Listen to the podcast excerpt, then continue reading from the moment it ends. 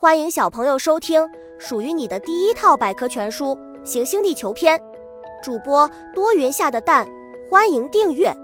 第六十二章：厄尔尼诺。印尼的森林大火、巴西的暴雨、北美的洪水以及非洲的干旱等众多的灾难，都与厄尔尼诺这个几乎是灾难的代名词有关。厄尔尼诺现象是太平洋赤道带大范围内海洋和大气相互作用后失去平衡而产生的一种气候现象。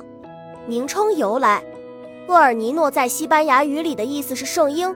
从19世纪初期开始，秘鲁和厄瓜多尔海岸有时从圣诞节起至第二年三月份都会发生季节性的沿岸海水水温升高的现象，这被称为厄尔尼诺。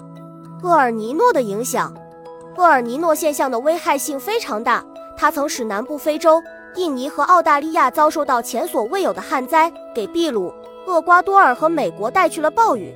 洪水和泥石流。此外，在这一海域里生活的浮游生物和鱼类会因水温上升而大量死亡。厄尔尼诺带来的干旱形成原因，厄尔尼诺现象是由大气环流圈的东移造成的。通常，热带太平洋区域的季风洋流是从美洲走向亚洲，但这种模式被打乱后，太平洋表层的热流就转而向东走向美洲，并带走降雨。小知识：厄尔尼诺现象是周期性出现的，每隔二至七年出现一次。拉尼娜现象，厄尔尼诺发生后，极大影响了太平洋沿岸各国的气候。本来湿润的地区干旱，干旱的地区出现洪涝。